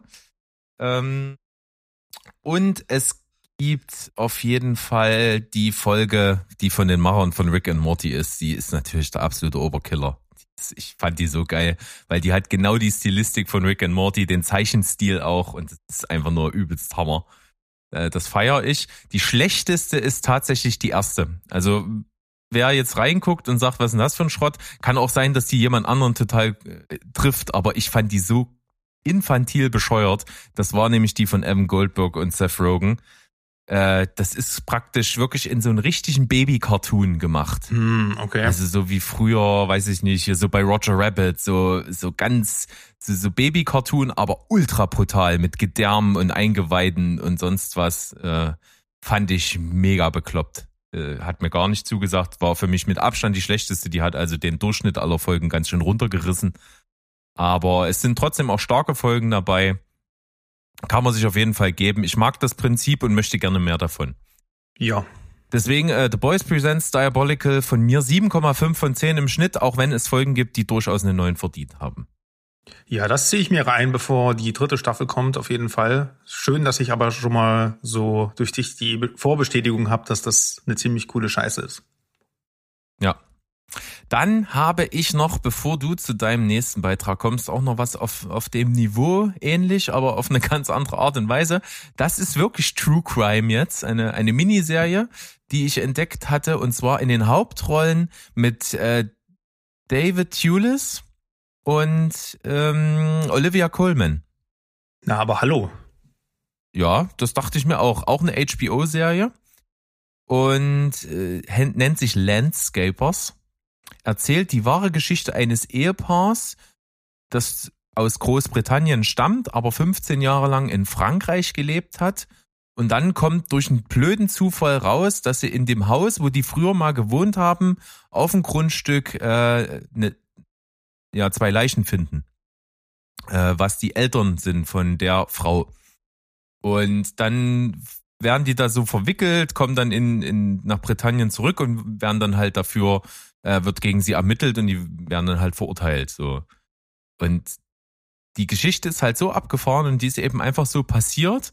Und dir wird dann halt erzählt, wie das Ganze vonstatten gegangen ist. Du kriegst die beiden charakteristisch halt gezeichnet. Da gibt's dann auch Verhörszenen. Und, und die benehmen sich halt so komplett naiv. So, ne, die, die, die wissen das, die haben das halt einfach irgendwie verschleiert, dass die da tot sind. Die behaupten halt, die waren da nicht dran schuld. Die haben, hatten bloß Angst, dass sie dafür in den Knast gehen, obwohl sie da aber keine Schuld dran haben und haben sich gedacht, ne, dann vergraben wir die halt und verlassen erstmal irgendwie das Land und gucken mal, bis da Gras drüber wächst. Und also es ist wirklich eine völlig irre Story. Und das krasseste an der Serie ist, ist, wie die erzählt wird.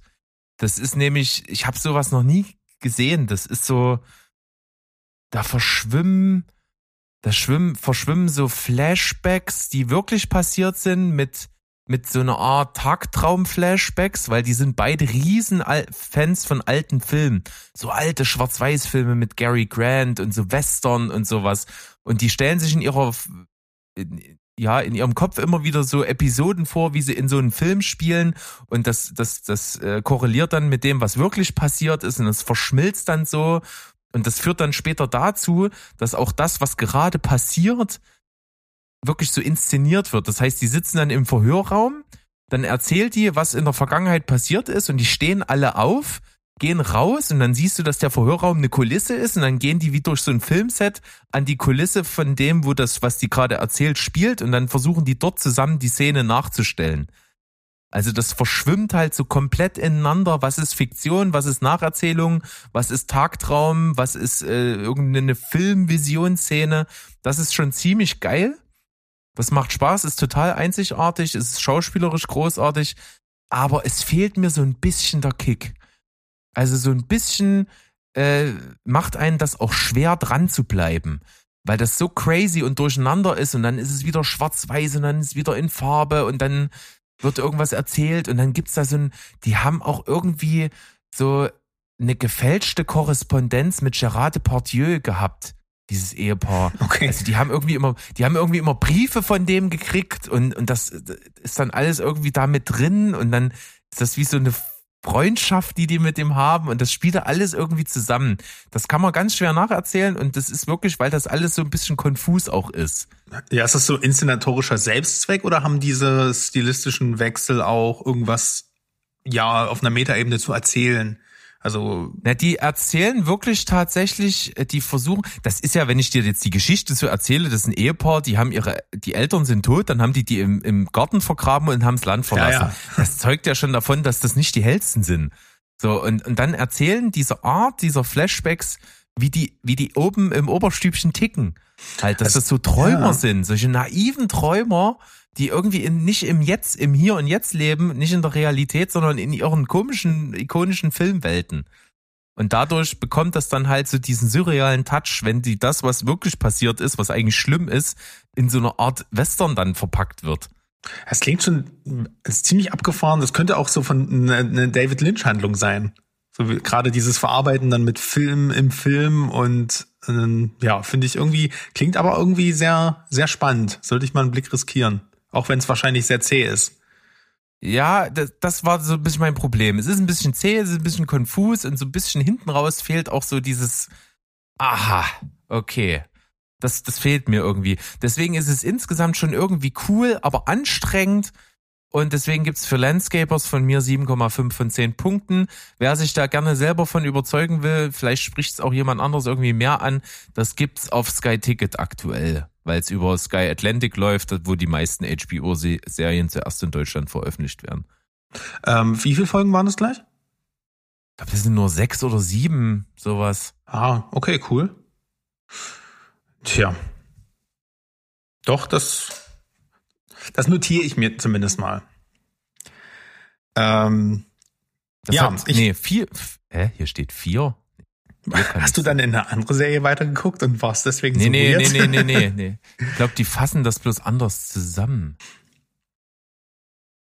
Ich muss das mal nebenbei nachforschen. Aber derweile kannst du ja mit deinem nächsten Beitrag hier um die Ecke kommen. Ja, den habe ich verklausuliert als, äh, also mit Sticks und Silikon. Und natürlich geht es um Pam und Tommy.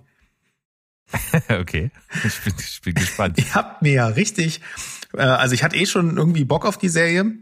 Ähm, auch wenn ich nicht so richtig wusste, was ich davon halten soll, wollte aber warten, bis die halt fertig gelaufen ist. Und seit dem 9. März ist die, glaube ich, vollständig äh, auf Disney Plus. Und dann habt ihr in der letzten Sonntagsfolge auch nochmal drüber gesprochen. Ähm, und das hat mich dann auch nochmal interessiert, auch dass ja Pamela Anderson auch äh, sich nicht beteiligt hat an der Serie und dann ihre eigene Dokumentation jetzt auf Netflix bekommen. Äh, ja, deswegen dachte ich mir so, okay, das gibt's dir mal, sieht nach viel gut aus, sieht nach Komödie aus und ähm, äh, bisschen Zeitzeugnis der 90er, es geht immer gut. Ja, und was soll ich sagen? Es geht halt auch los, äh, spielt halt, äh, das spielt halt mitten in den 90er Jahren. Da ist Pamela Anderson gerade mit Baywatch zum Weltstar geworden. Und ähm, ja, die Karriere von Tommy Lee als äh, Drummer von Motley Crue ist halt ja ziemlich im, im Keller, sage ich jetzt mal. Also die Erfolgswelle ist längst abgeebbt.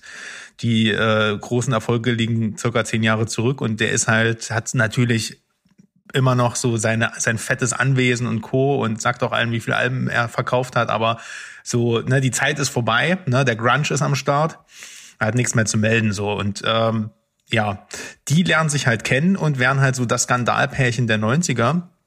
Und ähm, am Anfang sieht man halt, also Tommy Lee weiß man ja ungefähr, wie der sich so wahrscheinlich verhält, ne? nur am Vögeln, am Saufen und halt äh, rennt nur in seiner Buchse rum und äh, ist halt immer drauf und ähm, so ein bisschen wie ein Arschloch halt, so ein Rockstar halt.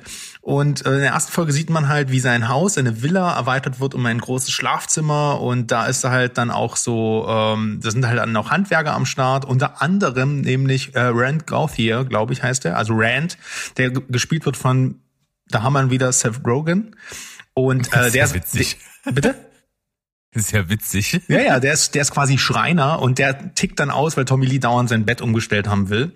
Und, ähm, und dann werden die halt, dann wird das Handwerkerteam halt gefeuert und dann beschließt Tommy Lee, die halt nicht zu bezahlen und so weiter. Keine Ahnung, großer Skandal. Auf jeden Fall ist der der Typ, der dann am, äh, der dann am Ende dort eingebrochen ist, den Safe von Tommy Lee klaut, wo dieses Sextape drin ist.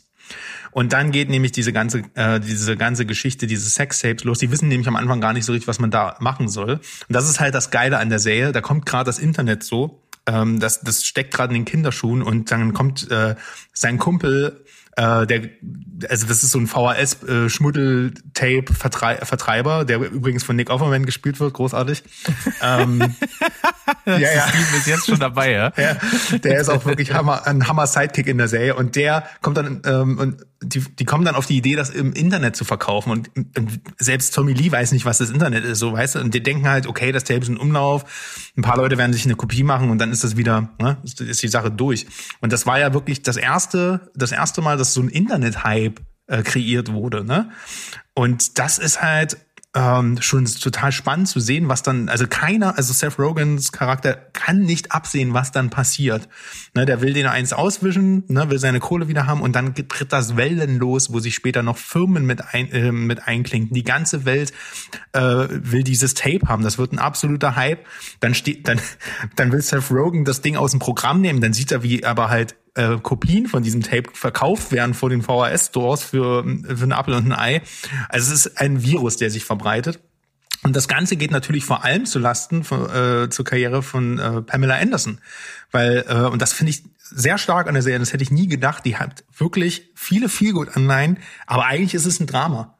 Weil sich dahinter auch vor allem ihr ähm, ja, ihre Story verbirgt, äh, äh, verbirgt, die ja äh, quasi schon in, als Bay, äh, in ihrer Rolle als Playmate und Baywatch und sowas so ein Opfer der Industrie dort geworden ist. Und dann gibt's halt auch so eine Szene, wo sie, wo sie darum kämpft, einen Monolog zu halten in Baywatch. Und dann wird das rausgeschnitten und dann soll sie halt nur in die Wellen rennen und nichts sagen. Das für die Produzenten ist, hat das mehr Wirkung und sowas. Ne? Und dann siehst halt immer wieder so eine Szene oder wie sie dann einfach aus diesem äh, Make-up-Wagen bei, äh, dort rausgeht und einfach ganz normal die Crew, die hat keine keinen Respekt vor ihr und schaut sich dieses Sextape halt an und ähm, das das äh, und dann gibt's halt einfach auch diese Auseinandersetzung zwischen ihr und Tommy. Die sind ein tolles Paar. Ich hätte gedacht, das ist so ein oberflächlicher High Society Drogenshit, aber die sind richtig süß miteinander.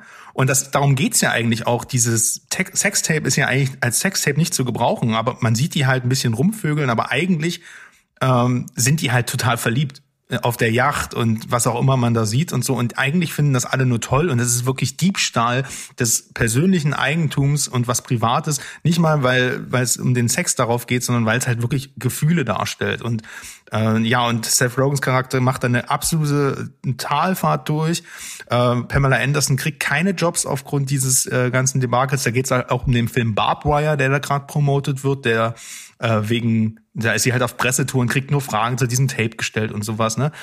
Und ähm, war auch im Gespräch übrigens, was ich halt dadurch mitbekommen habe, äh, hier LA Confidential, die Rolle ist ja dann an Kim Basinger gegangen.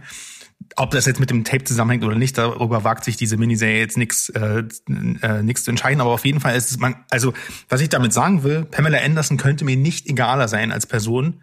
Und nach dieser Serie mag ich die. Ich finde, die ist toll dargestellt, die gewinnt.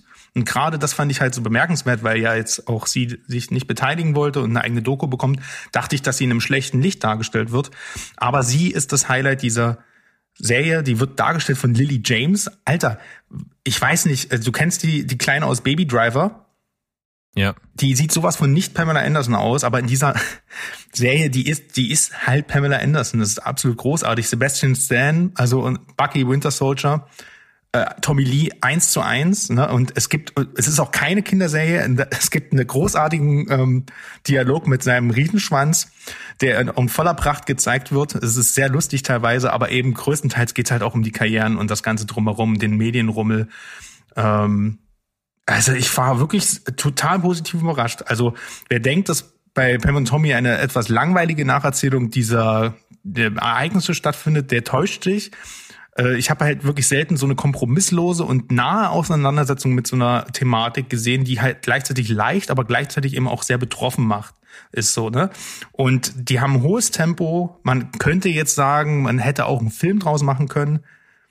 Ähm, und ein paar Sachen, gerade jetzt was Seth Rogans Charakter und äh, so angeht, rauslassen können. Aber da das so episodisch gemacht ist, finde ich das wirklich echt cool. Also es ist, uns ist vor allem ein echt tolles Statement äh, an diese männerdominierende Kino- und Pornobranche, die ich der Serie nicht zugetraut hätte. Also ich bin wirklich begeistert, äh, kriegt von mir acht Punkte das Ding. Klingt echt cool, ja. Also ich, du hast ja jetzt echt wirklich viel erzählt. Trotzdem habe ich nicht das Gefühl, dass ich, dass ich jetzt irgendwie ja in Anführungsstrichen gespoilert bin. Es ist einfach interessant, was für was für Haken so diese Handlung da schlägt. Ganz viele Facetten, geht, ja. Ne? Das ist schon, das schon, hätte ich gar nicht so erwartet. Ne? Wie viele wahrscheinlich nicht jetzt. Deswegen ist das, glaube ich, an der Stelle recht cool, dass du das einfach jetzt mal so dargelegt hast. Und ich war vorher auch prinzipiell jetzt schon nicht abgeneigt. War jetzt nicht so, dass es auf der, auf der Watchlist landet, aber ich bin immer noch nicht abgeneigt, mir das mal auf jeden Fall zu geben. Und jetzt noch mehr. Und wie gesagt, castmäßig habe ich auch auf den Bildern festgestellt, dass die Ähnlichkeiten unglaublich frappierend sind. Also das, das habe ich mal so als Vergleich schon gesehen, das fand schon krass. Und äh, Seth Rogen, ja witzig, habe ich nicht gewusst, dass der mit drin ist. Ich habe auch gesehen, seine Frau wird gespielt von Taylor Schilling, die ja die mhm. große Hauptrolle in Orange is the New Black ist. Die finde ich ja eigentlich auch ganz cool. Ja, beziehungsweise Ex-Frau, die haben kein Geld, sich scheiden zu Also halt, er ist halt wirklich der absolute Loser und die erste Folge geht halt auch nur um ihn und da denkst du halt schon, oh, das ist doch eine ganz andere Serie, als ich erwartet habe. Deswegen äh, was ich noch sagen muss, äh, ins, der Inszenierungsstil ist sehr ähnlich wie Itonia oder ähm, auch ein bisschen wie Cruella. Das ist auch die ersten drei äh, Folgen hat auch der Regisseur Craig Gillespie oder ich weiß nicht, das ist irgendwie glaube ich französisch, aber der Regisseur von Itonia hat das gemacht und ja. da war ja auch äh, ähm, Sebastian Stan schon in, äh, ziemlich großartig. Ja. Coole, coole Nummer. Dann Tem, äh, Pam und Tommy. Und ich schiebe jetzt mal so nach, äh, die äh, Landscapers haben, hat vier Folgen nur. Okay, alles klar. ja. Ja, und, und Pam und Tommy acht. Jo, das kann man ja auch mal so wegsnacken. Ja. Wenn es so vor allen Dingen so, so unterhaltsam ist, aber trotzdem den, den Drama-Charakter nicht außer Acht lässt, ist das schon eine coole Nummer. Dann komme ich jetzt mal so zu meinem Finale. Und relativ kurz, denn du hast das schon mal dabei gehabt. Und ich ja, dachte so, das habe ich doch 100 pro schon mal besprochen. Dann dachte ich, habe ich nachgeschaut. Nee, habe ich nicht mit drin gehabt. Das habe ich wirklich kurz nachdem ich letzte Mal dabei war geschaut. Das ist also schon lange her bei mir. Afterlife, letzte Staffel. Habe ich gesehen. Ähm, finde tatsächlich doch die zweite Staffel am besten, wenn ich so das insgesamt betrachte. Die dritte ist aber, macht das schon irgendwie alles rund. Also es erzählt so die ganzen losen Fäden irgendwie zu Ende. Das mag ich schon gerne. Hat auch so ein paar wirklich coole Sachen wieder mit drin. Ricky Gervais ist sowieso bester Mann. Äh, insgesamt war es wirklich eine starke, starke Serie, eine starke Autorenserie, auch einfach von ihm äh, in der Hauptrolle und hinter äh, als Schreiber. Das ist schon cool. Ich finde nur die letzte Szene, die finde ich unglaublich deprimierend. Also mhm. wäre die vielleicht noch mal anders gewesen, hätte ich es vielleicht noch besser gefunden. Aber ich fand das Ende echt super deprimierend. Das ist also gar nicht so, da soll ja so Hoffnung mitschimmern. So, und, und dass er so seinen Frieden mit, mit der Welt gemacht hat. Aber das, das, das reicht nicht, um, um das weniger traurig zu machen. Also ich finde das Ende super, super runterziehend. Na, vor allem ähm, diese Verbildlichung von Vergänglichkeiten, dass es okay ist, die trifft einen schon. Äh, auch ja. wenn das eine gute Botschaft sein soll, aber ich, ich, ich weiß, was du meinst. Ähm, ja, ja, also ne, ich, ich, das, sowas kann auch richtig cool sein, aber da fand ich es halt einfach nur, äh, da hätte ich mir schon irgendwas Schöneres gewünscht hinten raus. Naja, aber insgesamt dritte Staffel Afterlife, acht von zehn, immer noch starke Serie, komplett eigentlich äußerst sehenswert. Und äh, ist auch gut, dass jetzt Schluss damit ist. Wie gesagt, man hätte es vielleicht auch nach der zweiten beenden können. Wäre auch cool gewesen, aber sei es drum. So kann man es auch machen. Und das mit dem Vater verstreuen war wirklich lustig, oder? Hast mir das in die Fresse gehauen? Ja, ich hoffe, es war sein Penis. Das ist schon echt ist gut. gut. ah, aber es passt halt auch voll dazu, ne? Und, und der Schauspieler, der, ich habe jetzt den Namen nicht parat, aber äh, der, der passt da halt auch als sein Vater wie die Faust aufs Auge. Ach, ähm, der, David der, Hausmeister aus, aus Harry Potter ja, oder, ja, oder genau. ähm, Walder Frei. Oder ja. Walder Frei. ja. Ist schon geil. Ähm, also Afterlife 8 von 10 für die letzte Staffel. Und dann habe ich hier noch mitgebracht eine Serie, über die der Mo schon gesprochen hat und uns alle angeteased hat und äh, mich auf jeden Fall so, dazu gebracht hat, das auf jeden Fall durchzuziehen. Und äh, ich hatte es schon mal als Empfehlung der Woche in einer der vergangenen Sonntagsfolgen. Jetzt hier nochmal äh, als Komplettstatement Yellow Jackets habe ich richtig Bock, könnte zu so einer absoluten Kultserie in meinem Kosmos kommen, denn es wird mindestens eine weitere Staffel geben, wenn nicht sogar noch mehr. Und äh, ich mag das gerne. Das ist mal so, so ein bisschen eine Serie, die so Retro-Gefühle triggert aus mehreren Gründen. A hat es eben Vibes von Lost, was ja auch durchaus so äh, eine Weile her ist, sage ich mal, und erstmal auch so mitverantwortlich war, dass Serien so groß geworden sind. Ähm, es hat eben es spielt sozusagen in der, in der Jetztzeit und 25 Jahre davor, was ja 1996 ist. Und ich bin kein großer Nostalgie-Fan, was die 90er angeht. Das ist nicht so mein Ding. Ich mag auch so 90er-Partys nicht, weil ich die Musik da auch immer so scheiße finde. Hier ist es aber so, dass die 90er so cool inszeniert sind, dass ich das äh, total, äh, dass ich das total mag. Und die Musikauswahl ist die coole Seite der 90er Musik. Also es ist ganz viel Grunge, ganz viel so, so, so Punk-Sachen aus der Zeit. Und von den Mainstream-Sachen sind das nicht so diese Kotz-Sachen, sondern auch so ein paar coole Nummern, ne? Da ist, da spielt hier Kiss from a Rose von Seal so eine Rolle mal später und so. Das, das macht irgendwie alles Spaß. Die Playlist von Yellow Jackets gibt's ja auch eine offizielle Playlist, auch, unter anderem auf Spotify. Die lief auch seitdem ein ums andere Mal. Also das mag ich wirklich gerne. Und ich kann das nur noch mal so zusammenfassen wie der Mo. Der hat gesagt, pass auf, das ist eine Serie, die beginnt in der ersten Szene damit, dass ein junges Mädchen barfuß nur im T-Shirt irgendwo durch eine verschneite Landschaft stolpert, in eine Grube fällt und unten von, von, äh, von Holzpflöcken aufgespießt wird. Und dann Schnitt, und dann sind wir in der Gegenwart. Und das war 25 Jahre vorher. Und dann erfährst du, dass sie äh, ein Teil einer Mädchenmann-Fußballmannschaft war, die eben zur Meisterschaft geflogen sind und mit dem Flugzeug abgestürzt sind. Und dann stellt sich eben raus, ähm, dass 25 Jahre später äh, jetzt halt in das Leben reingeschaut wird von denen, die das überlebt haben und wie sie jetzt so in der Welt klarkommen. Und die Vergangenheit holt sie dann so gerade wieder ein. Und dann hast du immer mal Flashbacks. Und da ist das, Tas äh, das Casting richtig cool, weil die, die Jugendlichen, die sehen ihren, ihren älteren Ichs sehr, sehr ähnlich, haben ähnliche Mimik und ähnliche Charakteristika. Das macht richtig Spaß. Das ist wirklich cool. Die Story, die erzählt wird, ist geil. Die Mystery-Anleihen, die so an Lost erinnern, sind richtig fett. Und das Ganze hat auch einen ganz starken Einschlag von Herr der Fliegen. Weiß nicht, kennst du das? Ja, das Buch habe ich gelesen. Ja, äh, und so ähnlich ist es auch halt, ne? Da geht's ja darum, dass auch eine Gruppe von, von jungen Menschen irgendwo halt in der Wildnis dann alleine ist und die am Anfang gut zusammenarbeiten, um zu überleben, aber immer mehr ihrer animalischen und rohen äh, Seite verfallen und dann am Ende fast wie Tiere sind und aufeinander losgehen und so. Und das ist hier ähnlich. Also macht riesen, riesengroßen Spaß. Äh, es gibt unglaublich viel Potenzial für weitere Staffeln. Ich will unbedingt wissen, wie das weitergeht, weil das Coole ist, diese erste Szene, die da am Anfang gezeigt wird, du, du sitzt die ganze Zeit in der Serie da und willst wissen, wie das Ganze dorthin kommt. Und das macht unglaublich viel Spaß. Ja, klingt auf jeden Fall nach einer cleveren Inszenierung. Ne? Ja. Yellow Jackets, acht von zehn.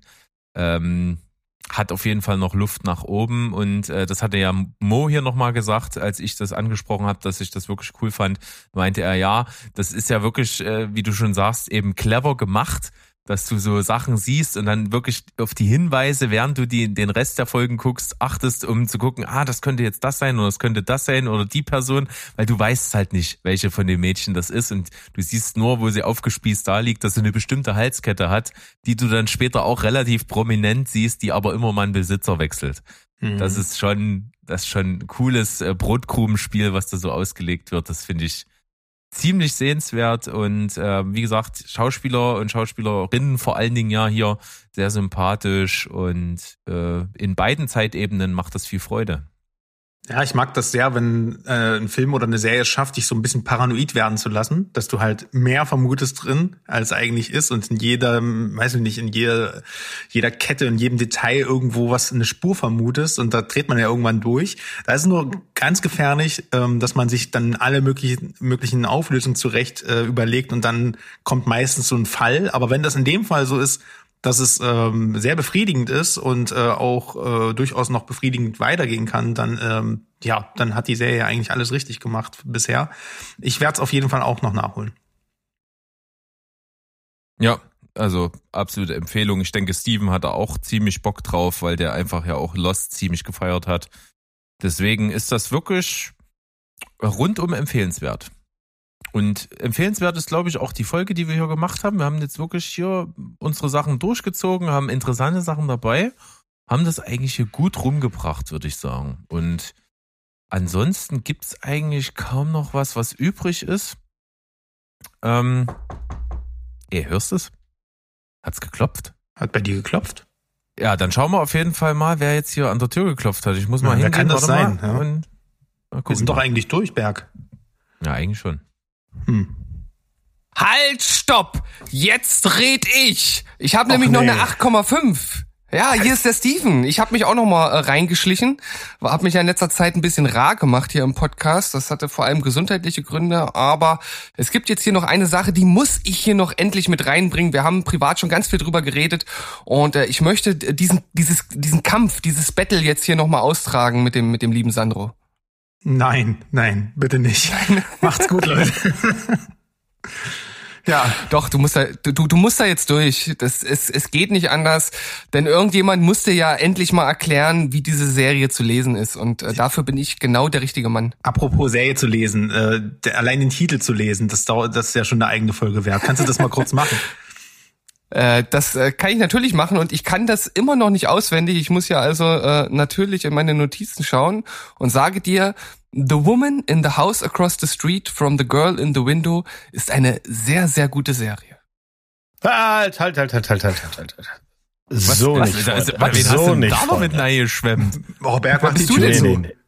Ich drehe hier draußen und denk an nichts Böses und kriege so im Hintergrund mit, dass Steven ernsthaft A über diese Serie reden will und dann B einsteigt mit, ich habe eine 8,5?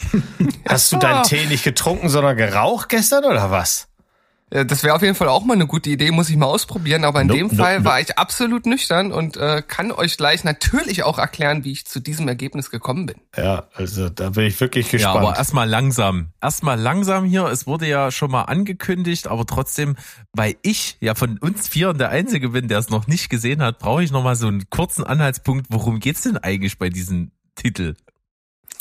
naja, also das, also storymäßig braucht man da eigentlich gar nicht viel erzählen. Es ist eine Serie, ähm, wie es ja, storytechnisch das schon sehr oft gegeben hat. Äh, es geschieht also ein Mord, jemand beobachtet das äh, aus äh, ähm, gar nicht so weiter Entfernung. In dem Fall ist das tatsächlich das Haus gegenüber ähm, auf der anderen Seite. Und man weiß halt die ganze Serie über nicht so genau, gab es den Mord wirklich, gab es ihn nicht. Äh, Gibt es irgendwelche Gründe, die das erklären könnten, dass es vielleicht doch nur äh, ja eine Einbildung war? Äh, natürlich wer, werden da jegliche Klischees aufgefahren, die man schon so kennt.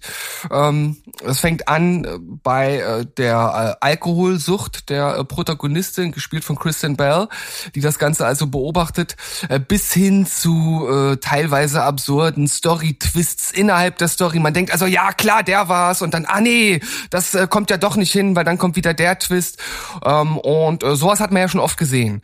Und es gibt ein, ein, einen großen Kritikpunkt an der Serie, den ich immer wieder höre. Und ich werde euch gleich erklären, warum äh, diese Kritik äh, kein Bug ist, wie man so schön auf Neudeutsch sagt, sondern ein Feature der Serie. Mhm, mh. Also erstmal Berg. Alkoholsucht, ne, müssen wir für Berg erklären. Äh, die Frau hat ein Weinglas, da geht eine ganze Flasche Wein rein. Würdest du das als Alkoholsucht durchgehen lassen oder du als Feinschmecker würdest wahrscheinlich eher sagen, willkommen im Club?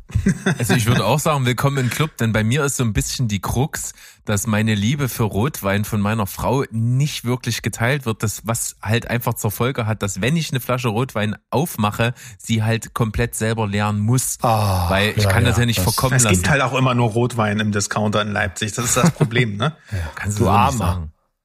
Aber wir können mal eine, wir können ja statt einer Watch Party, können wir ja mal eine Drink Together Party machen, denn meine Frau trinkt auch gerne Rotwein. Oh, das klingt sehr gut. Haben das wir ja auch schon.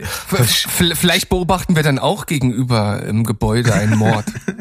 Möglicherweise ja. könnten wir uns in sowas reinsteigern. Also ich, ich lese ja raus, ohne dass ich es gesehen habe, dass das irgendwie schon aufgrund des Titels und was du jetzt sagst, dass du diese ganzen Klischees da drin verbaut sind und dass es trotzdem versucht, so eine so, so zwischendurch so ernste Töne zu haben, dass es halt irgendwo sich vielleicht klingt für mich so nicht entscheiden kann zwischen, ist es jetzt eine Parodie, ist es was Ernsthaftes, ist es Meta, weil es mit diesen typischen Klischees spielt.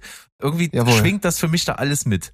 Und mhm. damit triffst du den Nagel praktisch direkt auf den Kopf. Nur, dass ich würde eher sagen, es ist grundlegend eher eine ernste Serie und ab und zu versucht sie lustig zu sein.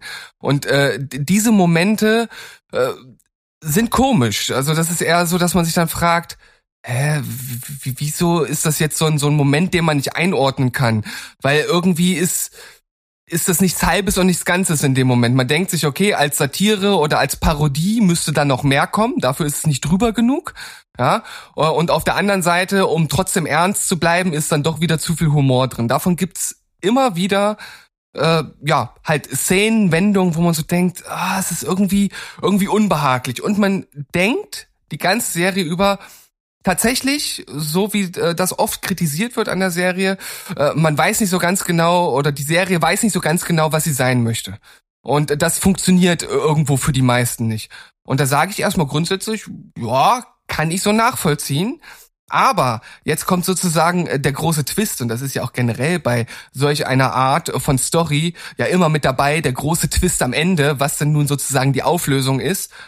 Und wenn dieser Twist ins Spiel kommt, das ist der Moment, in dem die Serie einem praktisch direkt ins Gesicht scheißt und sagt, ich bin eine Satire. All das, was bis jetzt in der Schwebe stand, das ist der große Twist, der noch zusätzlich zu diesem völlig bekloppten und behämmerten Story-Twist äh, dazukommt. Das ist sozusagen ein doppelter Twist. Einmal storytechnisch und einmal genre-technisch.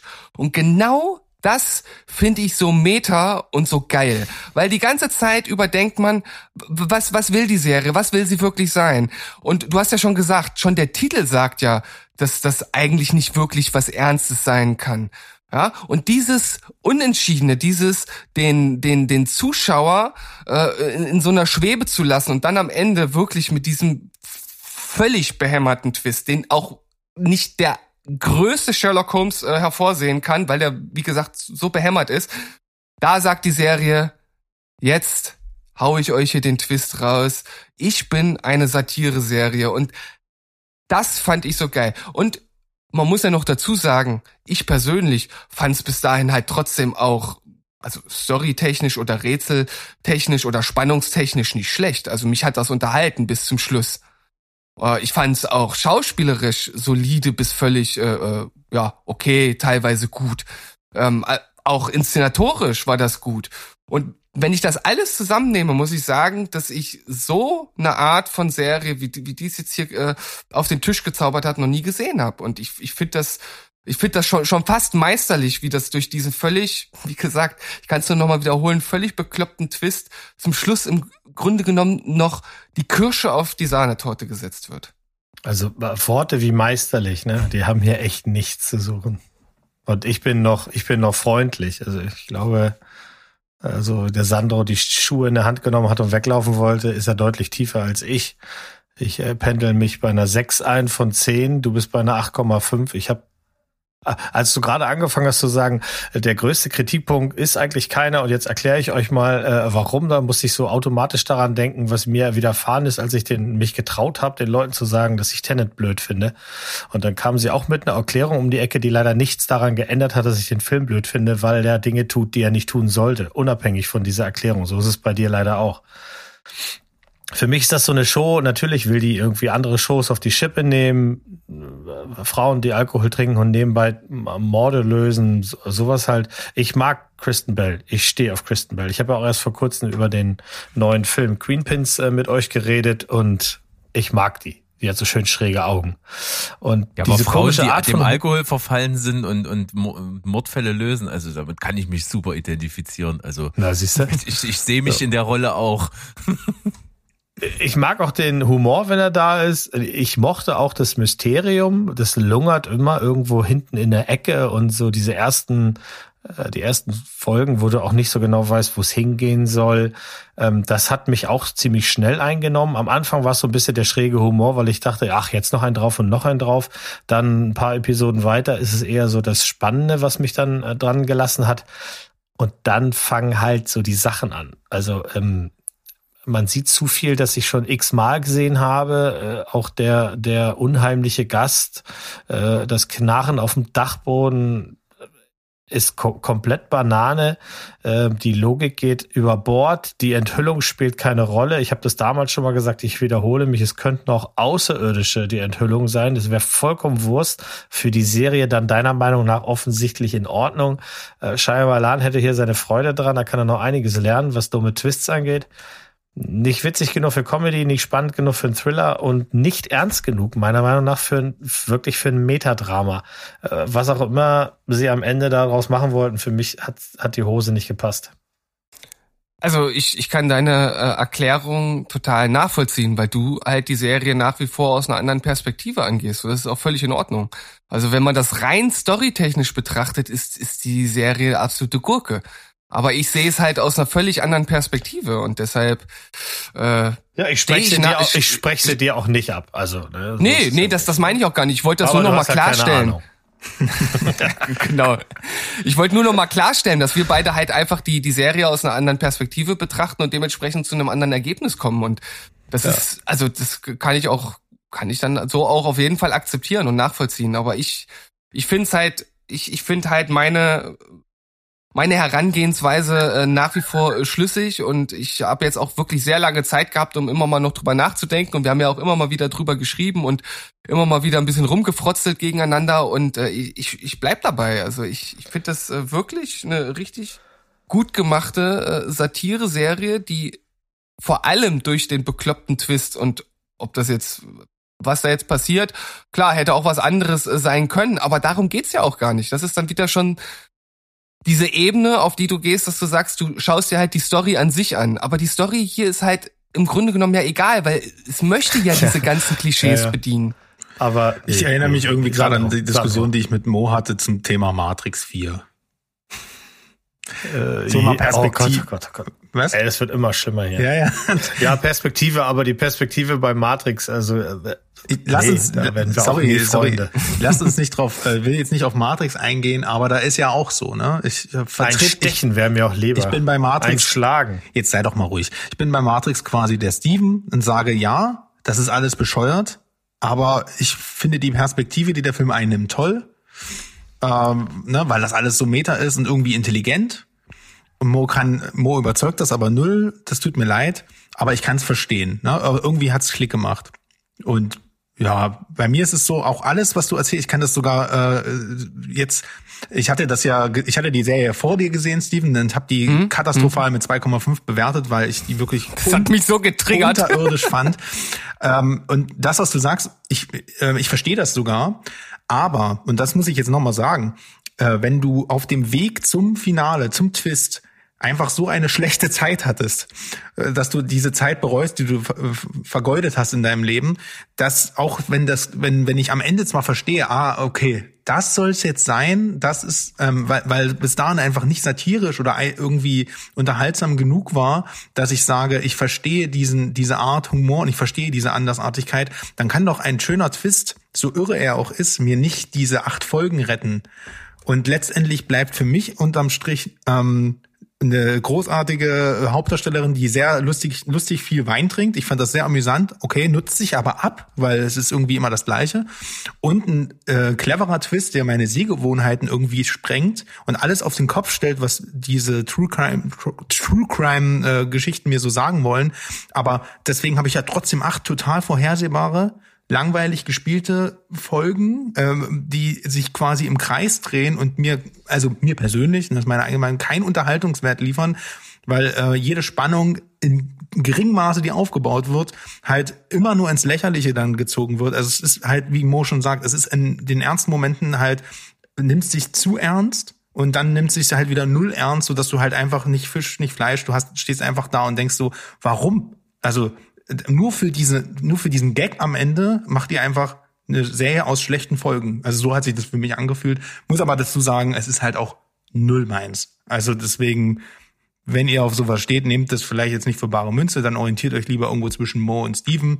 Aber ich würde die Erwartungshaltung auf jeden Fall nicht zu hoch schrauben, weil ich habe wirklich gehofft, dass es einfach eine Satire ist auf True Crime, äh, am laufenden Bande mit, mit Frauen aus dem Fenster, aus dem Zugfenster, aus dem, was auch immer, die viel trinken, was hat, hatten wir ja alles in letzter Zeit sehr oft und da hat's mich wirklich sehr, sehr enttäuscht.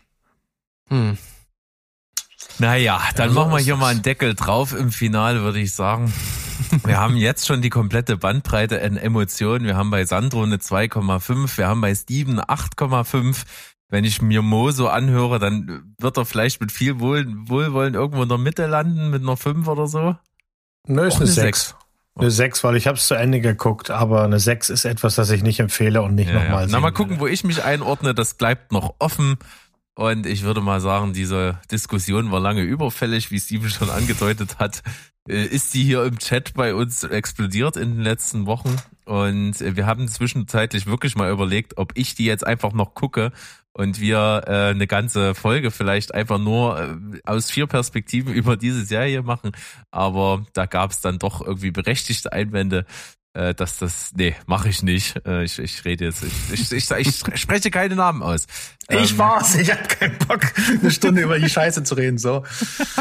okay. Na gut, äh, ist vielleicht auch nachvollziehbar. So haben wir hier, glaube ich, Best of Both Worlds oder of, of, of alle Worlds. Keine Ahnung. Äh, Girl, the Woman in the House Across the Street from the Girl in the Window. Ich bin fit mit dem Titel. Äh, wir schauen mal, wie, wie ich das so finde. Wir haben eine schöne Folge gehabt. Äh, besten Dank an Sandro, der mit mir hier so ein paar Sachen abgefeuert hat. Besten Dank an unsere Gastredner Mo und Steven, die sich hier noch reingesneakt haben zum Schluss. Das hat's rund gemacht. Jo, jo, jo. Würde ich sagen, wir versuchen das heute wieder zu viert und ich fange mal an mit Tschüss, ciao. Und goodbye. Sorry, Leute, wir müssen das mal, wir müssen das offline mal irgendwo üben. Ähm, ich fange einfach mal an, da bin ich raus. Tschüss, ciao und goodbye. Ach scheiße, es war zu viel. Es bleibt. Allerdings. Spoiler. Bleibt spoilerfrei, ihr Vögel. Das war, das war auf jeden Fall jetzt unsere schlechteste Variante ever. Wir schaffen das. Sehr gut. Wir versprechen Das ist- das. Das ist sehr charmant. Das ist sehr charmant. Ich fand's gut. Tschüss. Ciao. Reinhauen. Goodbye.